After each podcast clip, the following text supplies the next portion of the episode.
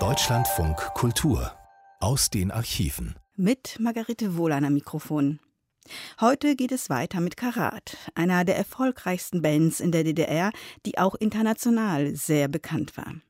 Als die Band bereits zehn Jahre erfolgreich im Musikgeschäft war, das war 1985, trafen sich die Bandmitglieder für eine generelle Bestandsaufnahme mit den beiden Musikredakteuren Jürgen Balitzky und Lutz Bertram von DT64, dem Jugendprogramm des DDR-Hörfunks.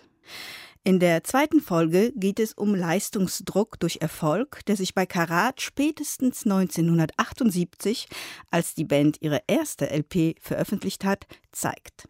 Im selben Jahr bekommt sie beim Dresdner Schlagerfestival den Grand Prix. Und zwar für dieses Lied.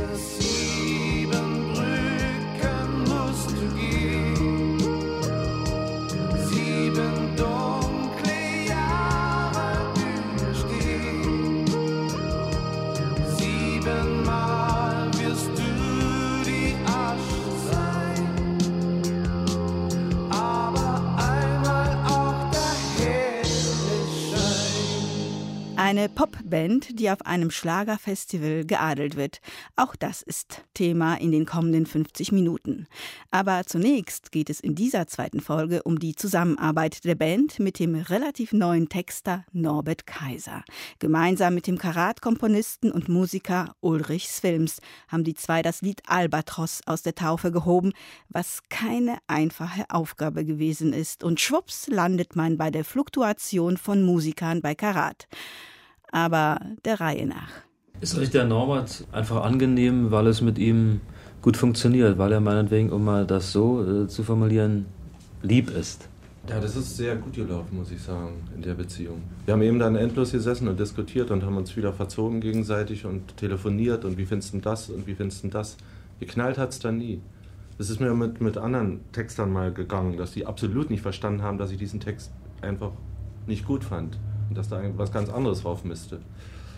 So was ist mir mit Kaiser eigentlich nie gegangen. Der hat immer irgendwie eingesehen, ach, ach so, ich brauchte aber eben sehr, sehr lange, bis er begriffen hat, was ich meinte. Das ist ah. ja gar nicht so, so leicht zu erklären manchmal. Denn ich bin ja kein Texter und kann es Aber du bist in jedem Fall immer der äh, dominierende Typ dabei.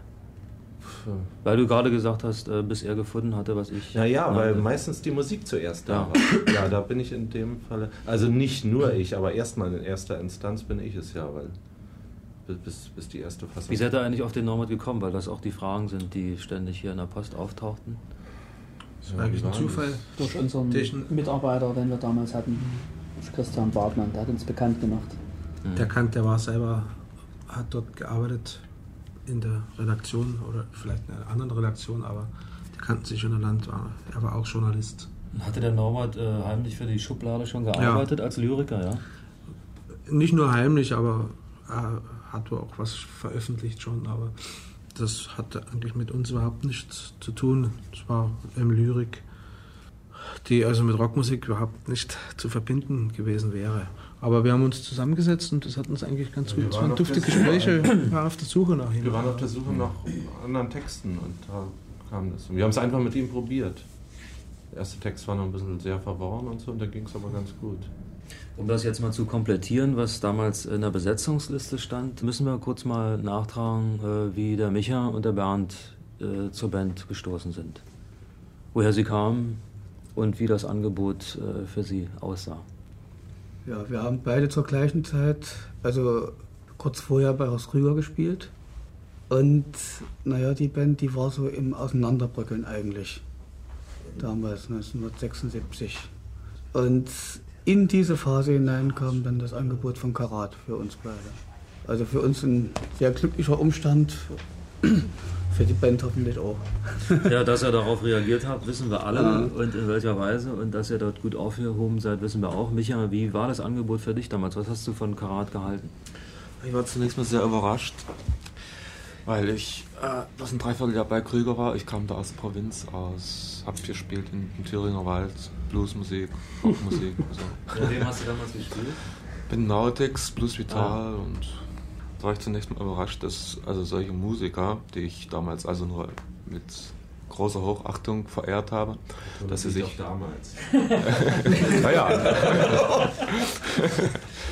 dass sie sich überhaupt für mich interessiert haben. Und Geht da die Sonne auf? ja, ja, eigentlich schon. Ja, dasselbe Gefühl hatte ich eigentlich damals auch. Wir parallel eigentlich zueinander saßen, waren irgendwo im Innersten doch auch so ein bisschen stolz, dass nur diese großen Herren uns da auserwählt hatten. Und wie lange hat es gebraucht, bis sich das geändert hat? Also, dass die großen Herren entweder runterkamen oder ihr auch große Herren wurdet. Wann wart ihr Gleiche unter Gleichen? Oder seid ihr es bis heute nicht? Sie haben sich unheimlich schnell in die Band eingelebt und wir sind sehr froh darüber. Sie haben sich auch fantastisch vorbereitet gehabt damals. Es war eine prima Probenzeit, lief sehr dufte ab alles. Kann man nur sagen. Na, Michael, ich kann mir vorstellen, du musstest dich äh, tüchtig umstellen. Denn, also ich kenne die Nautics auch noch, also zwar nicht aus der Zeit. Und Blues Vitar, ich weiß, dass sie neulich mal ihr 20-jähriges Jubiläum feierten in Erfurt oder Weimar. Ich weiß nicht, ob du da eingeladen warst. Nee. Aber es ist doch eine andere Spielweise.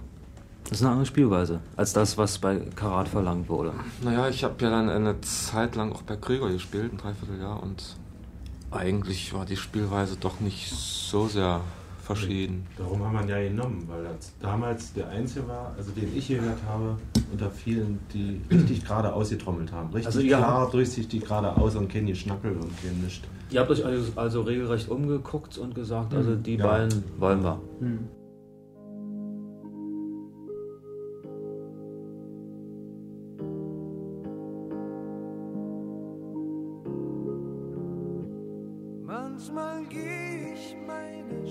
Straße ohne Blick.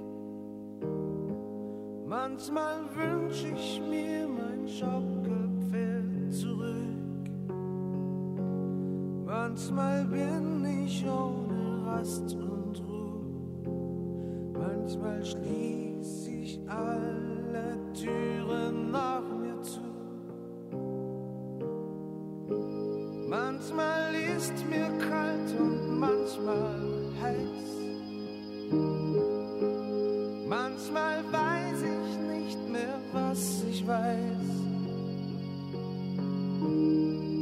Manchmal bin ich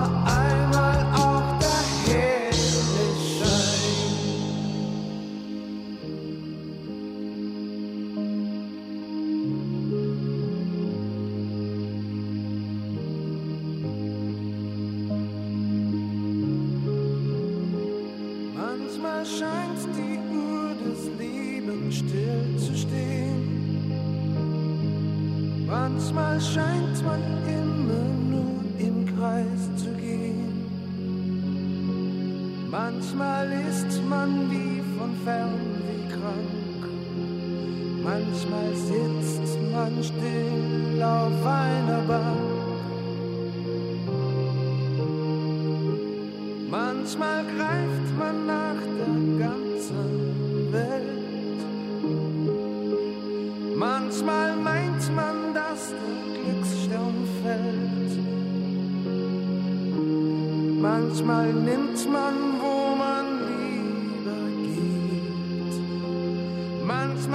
Manchmal hasst man das,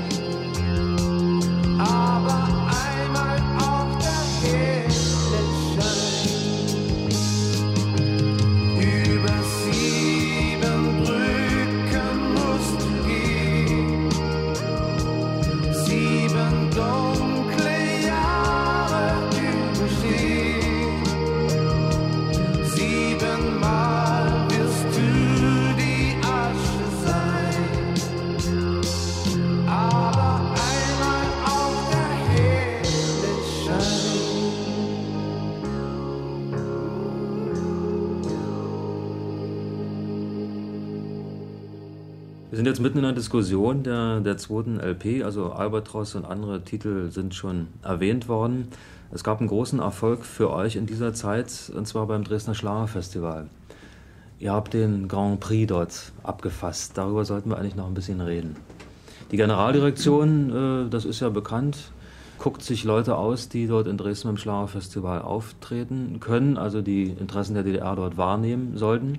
Und ihr wart also in jedem Jahr, wann war das nochmal? Ähm, 78. 78 wart ihr dort und habt also über sieben Brücken und König der Welt, König der Welt noch von der ersten LP vorgestellt und also wie gesagt den Grand Prix bekommen. Wie steht man eigentlich als Karat? Diese schöne alte Frage, die an der Stelle eigentlich immer kommt und natürlich auch hier nicht äh, verpasst werden sollte. Wie steht man also als Rockkapelle zu einem Schlagerfestival? Ich glaube, dass wir uns erstens mal gefreut haben und dass wir also gesagt haben, dass das eigentlich eine erfreuliche Entwicklung ist, wenn eine Rockband bei einem Schlagerfestival gewinnt. Dass das also ein Zeichen, ein gutes Zeichen ist vom Spricht das für Publikum die her. Rockband oder für das Schlagerfestival? Für das, für das Publikum und für die Rockband und für das Festival auch. Ja, und für die ich. gesamte Entwicklung Ja. Ich meinte, mit der Frage, ich meinte mit der Frage, dass doch, dass doch Rocker auch oft Berührungsängste haben und die letzten zwei Jahre eigentlich auch viele Leute darüber belehrt haben, dass die positiven Berührungspunkte zwischen Rock und Popmusik eigentlich immer mehr zusammenrücken. Ja. Wer also heute Popmusik macht mit Rock'n'Roll-Anspruch, ist genau auf der Zeit drauf. Ja. Aber zu diesen Berührungsängsten dennoch die Frage, also ich könnte mir vorstellen, dass ihr doch mindestens damals darüber nachgedacht habt, ob mit der Musik eventuell vielleicht doch was nicht stimmt, wenn sie auf eine solche Weise mehrheitsfähig ist, also für Leute zwischen 8 und 80. Ich glaube, das, Nee, das haben wir nicht. Überhaupt nicht. Also ihr wart selig mit dem Erfolg und habt dabei dann... Nee, ja, sicher waren wir glücklich mit dem Erfolg, aber wir haben gesagt, wir kämpfen an allen Fronten damals und haben also nicht gesagt, wir sind, wir sind, wir sind eine Rockband und wir sind, es ist uns zu schnöde, auf dem Schlagerfestival aufzutreten, sondern gesagt, warum, warum nicht? Mal sehen, was rauskommt und das war also sehr erfreulich. So sehe Ja, ich das im damit ist die. Rockmusik auch etwas gesellschaftsfähiger geworden noch. Durch, weil es halt diese Annäher von beiden Genren dadurch auch richtig Das ist vielleicht das. Generationsproblem, dass ältere Leute, also muss immer wieder meinen Vater anführen, der sowieso sagt, du denkst bloß, weil hier ein paar verrückte Gestalten vor dir auf der, vor der Bühne rumhüpfen, dass du deswegen großer Musiker bist. Hm. Das ist doch so eine Kacke, was du machst. Für den, der, der liebt eben Franz Leha, obwohl er den auch nicht so richtig kennt, aber eben die Art, das ist für ihn toll. Und, und sicherlich gibt es noch viele andere Leute oder Leute dieses Alters, die immer noch so denken und die vielleicht durch ihre Kinder und natürlich durch Musik, Rockmusik, dann nochmal ein bisschen andere Haltung kriegen dazu, ja, aufgeschlossenere.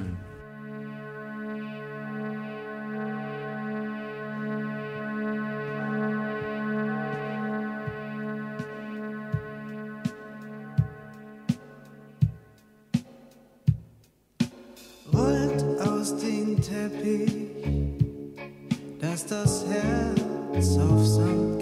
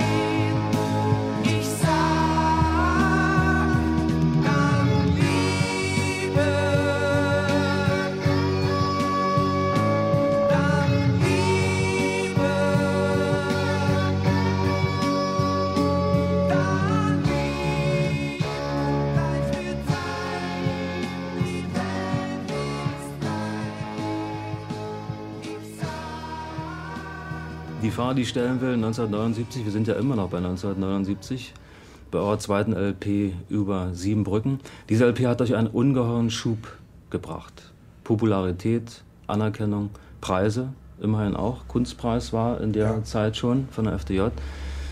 Ed, du warst sozusagen der Hauptkomponist. Äh, wie ist denn diese Platte eigentlich bei dir so im Nachhinein auch äh, verarbeitet worden? Du hast gewusst, es ist etwas Ungeheures vorgelegt worden. Wie weiter?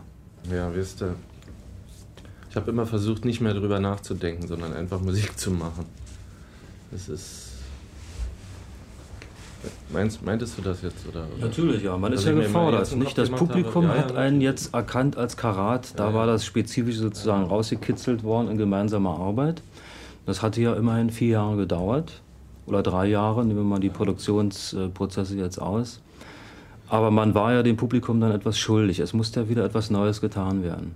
Wie denkt man drüber nach? In einer Gruppe meine ich jetzt. Nicht nur, dass du jetzt äh, aus deiner Sicht dazu etwas sagen müsstest. Ach so das braucht sich wahrscheinlich nicht nur auf das Jahr 79 zu beschränken, sondern ich glaube, dass es heute immer noch so die Situation ist von jeder erfolgreichen Band auf der ganzen Welt, glaube ich. Die Geister, die ich rief, werde ich nicht los. Wir wollten es so und wir müssen jetzt den Ansprüchen gerecht werden.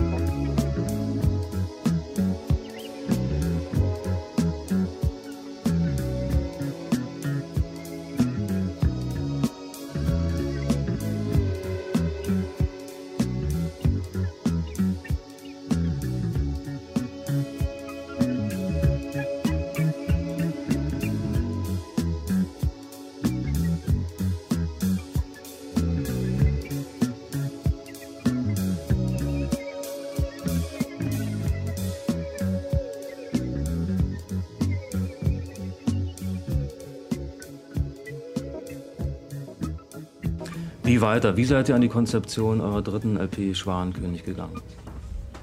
Es ging irgendwie sehr rasch, kann ich mich nur noch erinnern. Konzeption. Ja, gab es eine Konzeption? Das ist immer so ein hehres Wort, was ständig herumgeistert, wenn Journalisten im Gespräch über Musik sind.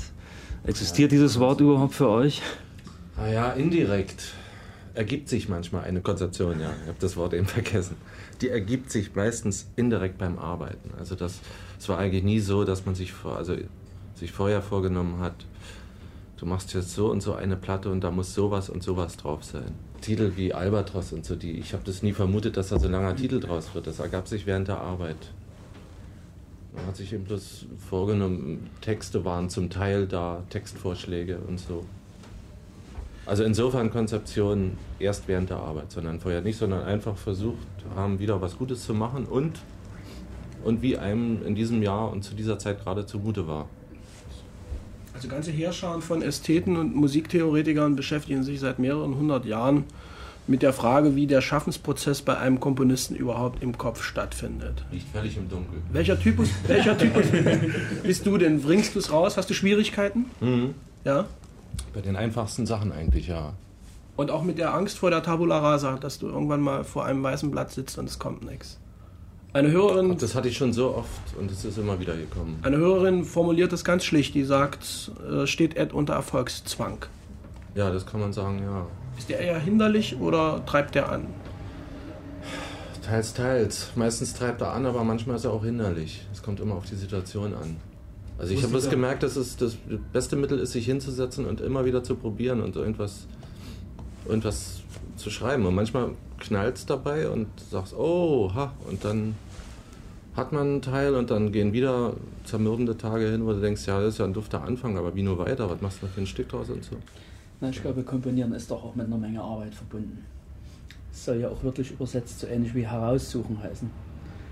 Und wenn man die Partituren und die Bücher von Beethoven sieht, was er alles weggestrichen hat, bis dann die schöne Neunte übrig geblieben ist, das ist das beste Beispiel dafür. Und es gibt viele aus der Klassik. Dass es mit einer Menge Arbeit verbunden ist. Genie und Feeling ist das eine, aber Arbeit ist das andere. Das ist bestimmt die Hälfte. Ist es in der modernen Kompositions- und Bearbeitungstechnik für populäre Musik eigentlich inzwischen auch bei euch Methode, dass ihr Stücke macht und dann hinterher die Luft rauslasst? Also abspeckt, dass es wenig wird, klar, transparent, durchsichtig. Naja, also das ist auch teils, teils. Manchmal musste man nicht mehr rausschmeißen groß. Manchmal war das von Anfang an so, dass man es lassen konnte. Oft ist es aber so, und das geschieht meistens im Studio, dass man dann dieses und jenes doch noch sagt, ach, das lassen wir mal raus, das wird zu viel, das überlagert sich oder so.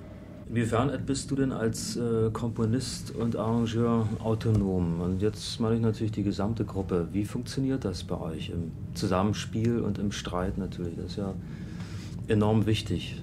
Möchtest du das äh, bis zum letzten Notenpünktchen äh, fertig geschrieben haben, bevor es an die, Veröffentlichkeit, äh, an die Veröffentlichung geht innerhalb der Gruppe, meine ich jetzt erstmal?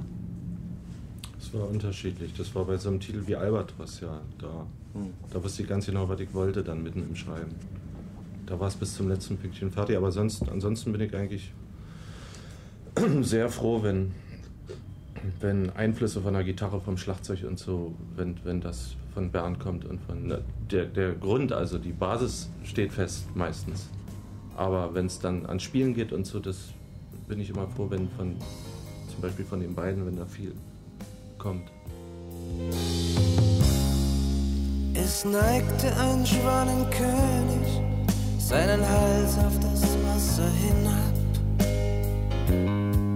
Sein Gefieder war weiß wie am ersten Tag, rein wie Sirene Und im Glitzern der Morgensonne sieht er in den Spiegel der Wellen hinein und mit brechenden Augen weiß er, das wird sein Abschied sein.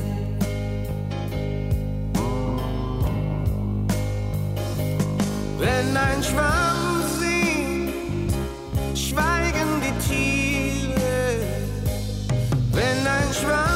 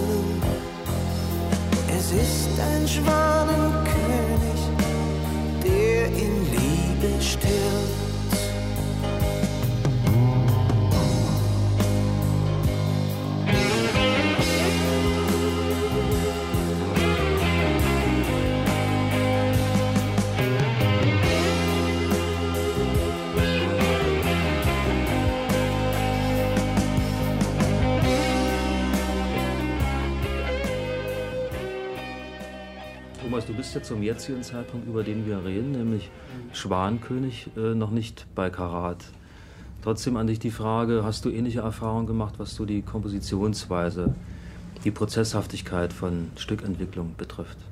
Naja, das war früher, war das genauso, dass ich zum Beispiel eben auch Stücken völlig vollgepackt habe und da noch eine Nebenmelodie und dann hat, hat sich auch im Studio herausgestellt, dass ähm, äh, es recht oft zu dick war und teilweise eben auch mit irgendwelchen Keyboards dazu gedeckt habe, dass dann zu wenig Pegel an der Aufnahme war, dass der Tonmeister gesagt hat, ja, ich kann, müssen wir den Mellow-Akkord zurückziehen, hier kann leider nicht machen, wir sind schon wieder im roten Bereich und da war die Aufnahme leiser und das sind alles so Erfahrungen, die man durch auf die Jahre macht. Und äh, was Komposition anbetrifft, ich meine, das ist, ist klar, man muss eine Inspiration haben und wenn man nie weiterkommt, muss man es eben auch mal, mal kurz mal hinlegen, mhm. erstmal ein bisschen Gras drüber wachsen lassen und dann kommt irgendwann im Tag hat man sofort die Eingebung und dann ist das in fünf Minuten zu Ende So gedacht. war. es, ja, ja. Das ist Also- manchmal ganz ulkig und manchmal hat man auch ein Stück völlig in, in ein paar Stunden oder so.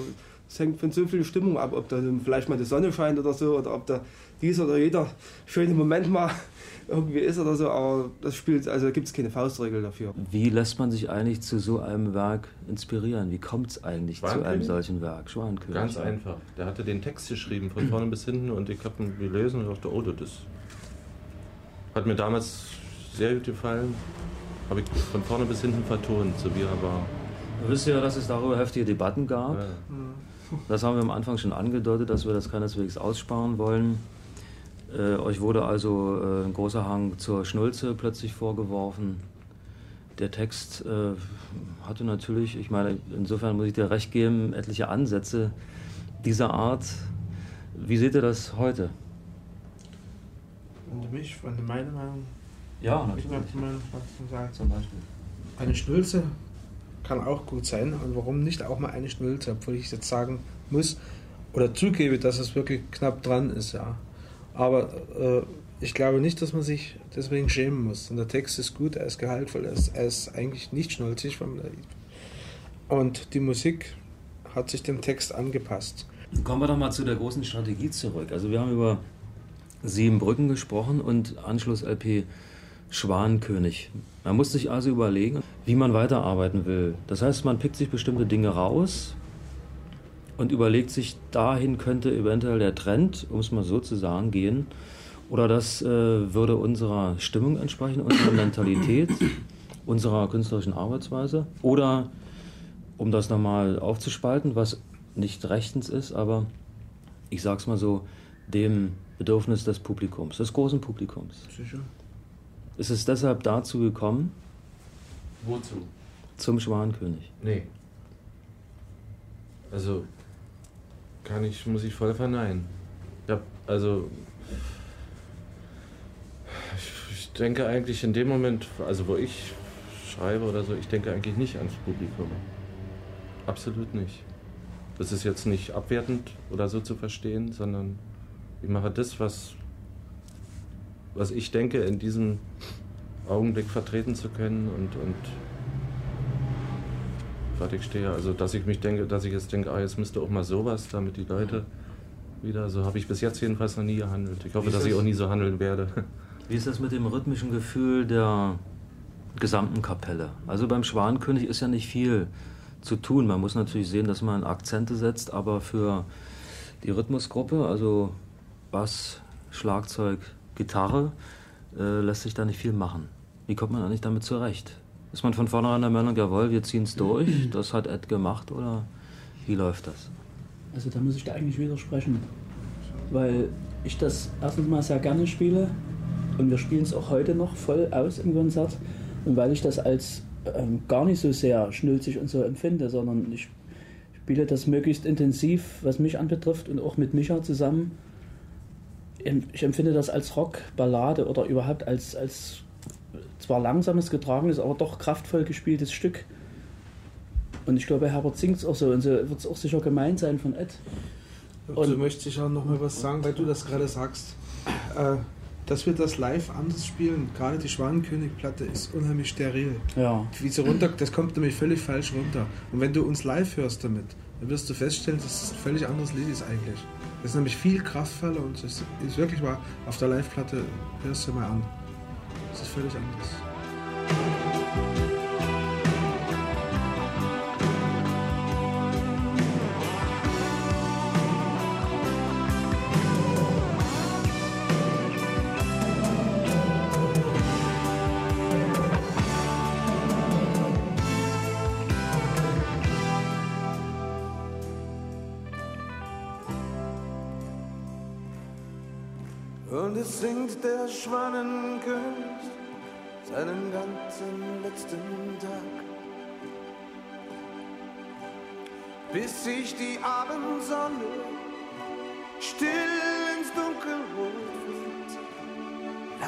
Lautlos die Trauer senkt die Blätter wie Lanzen hinein, leise und leise die Töne, bis das letzte Licht im Gesang verglüht.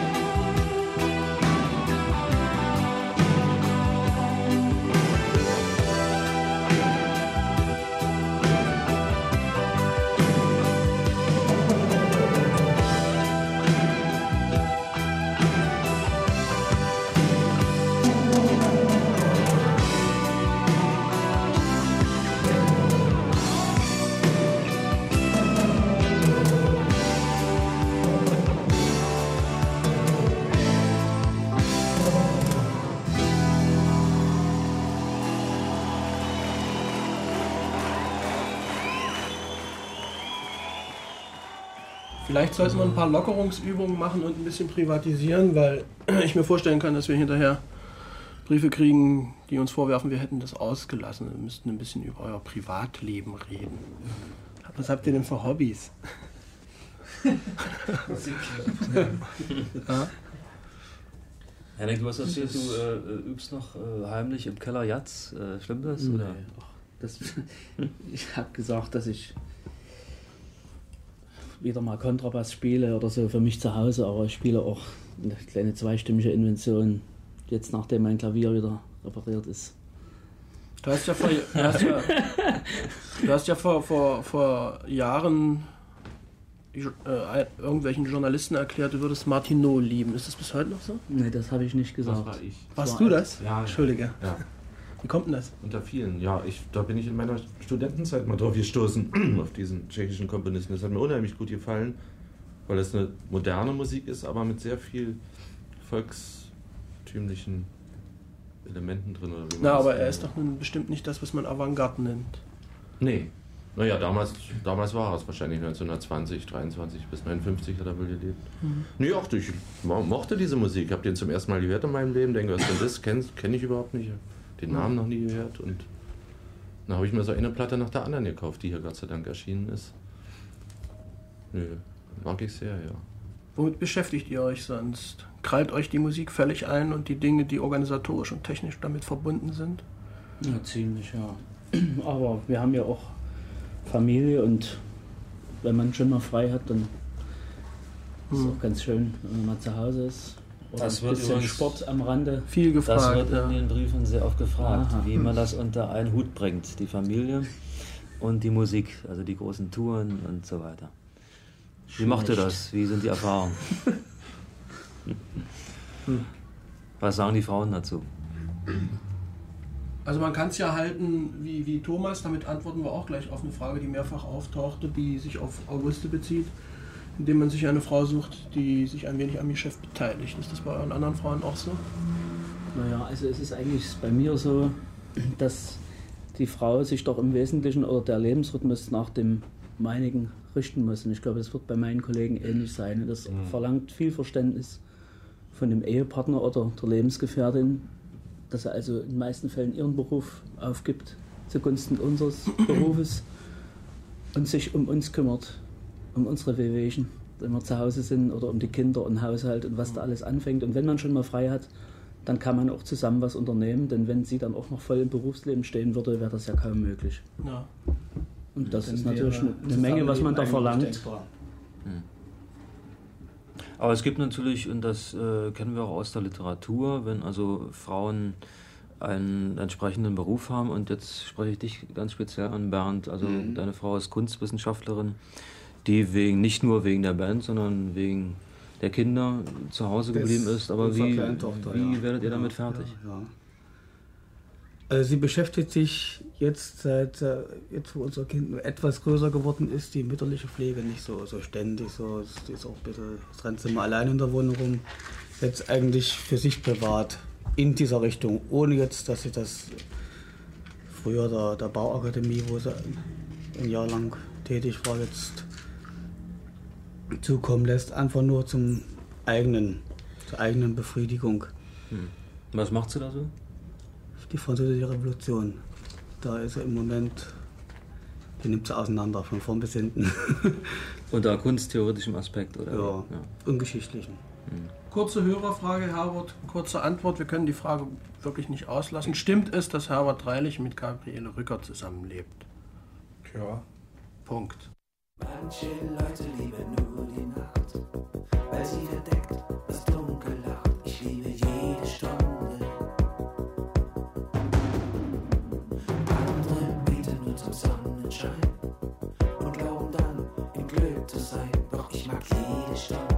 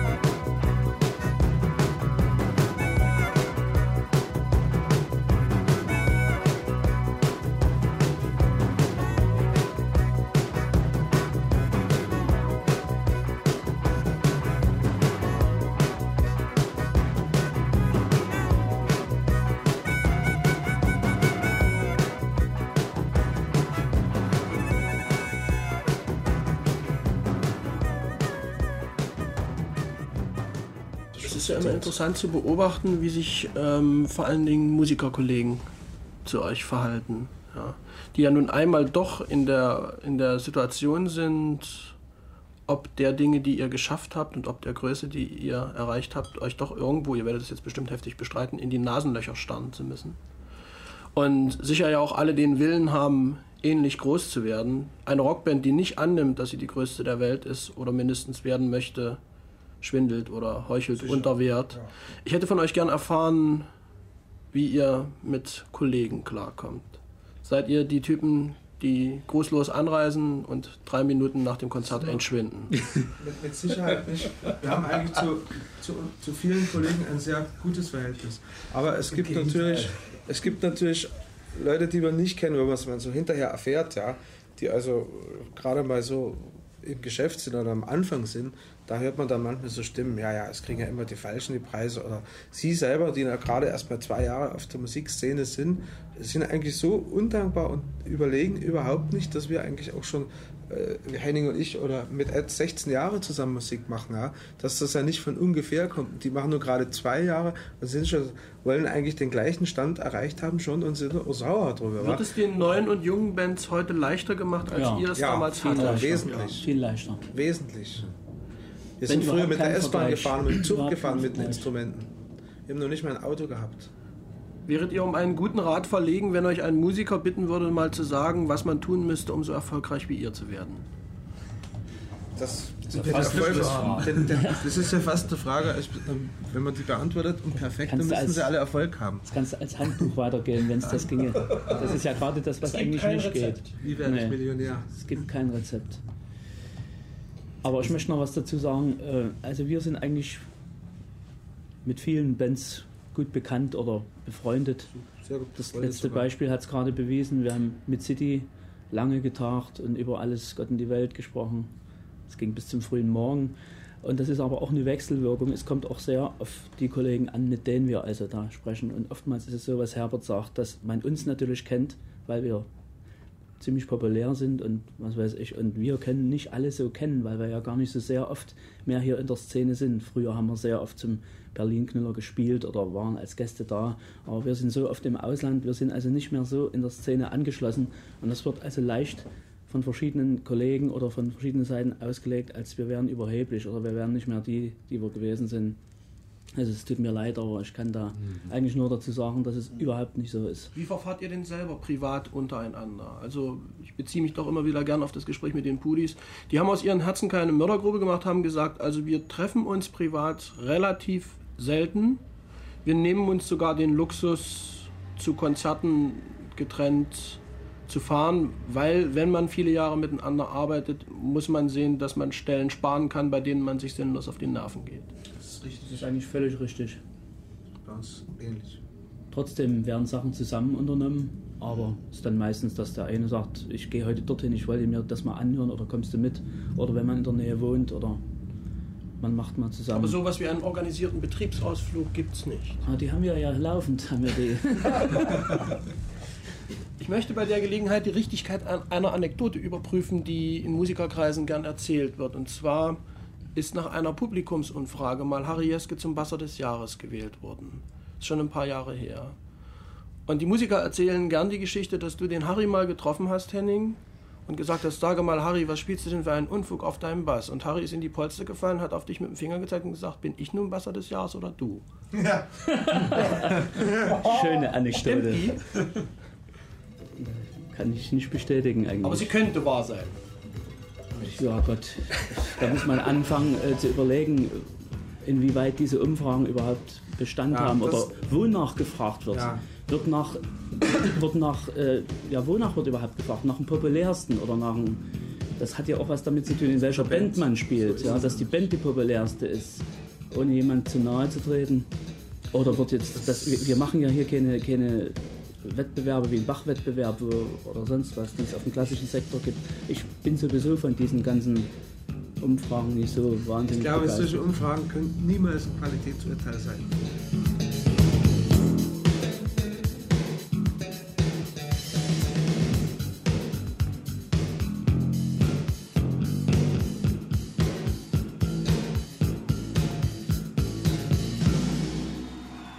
Soweit die zweite von drei Folgen über Karat zum zehnjährigen Bestehen, gesendet im März 1985 im Jugendprogramm des DDR-Hörfunks DT64 und zwar in der Reihe Trend Forum populärer Musik. Die dritte Folge kommt am 4. Dezember. Nächsten Samstag erinnern wir an den russischen Dichter Fjodor Dostojewski, der vor 200 Jahren geboren wurde. Ich bin Margarete Wohlan. Machen Sie es gut.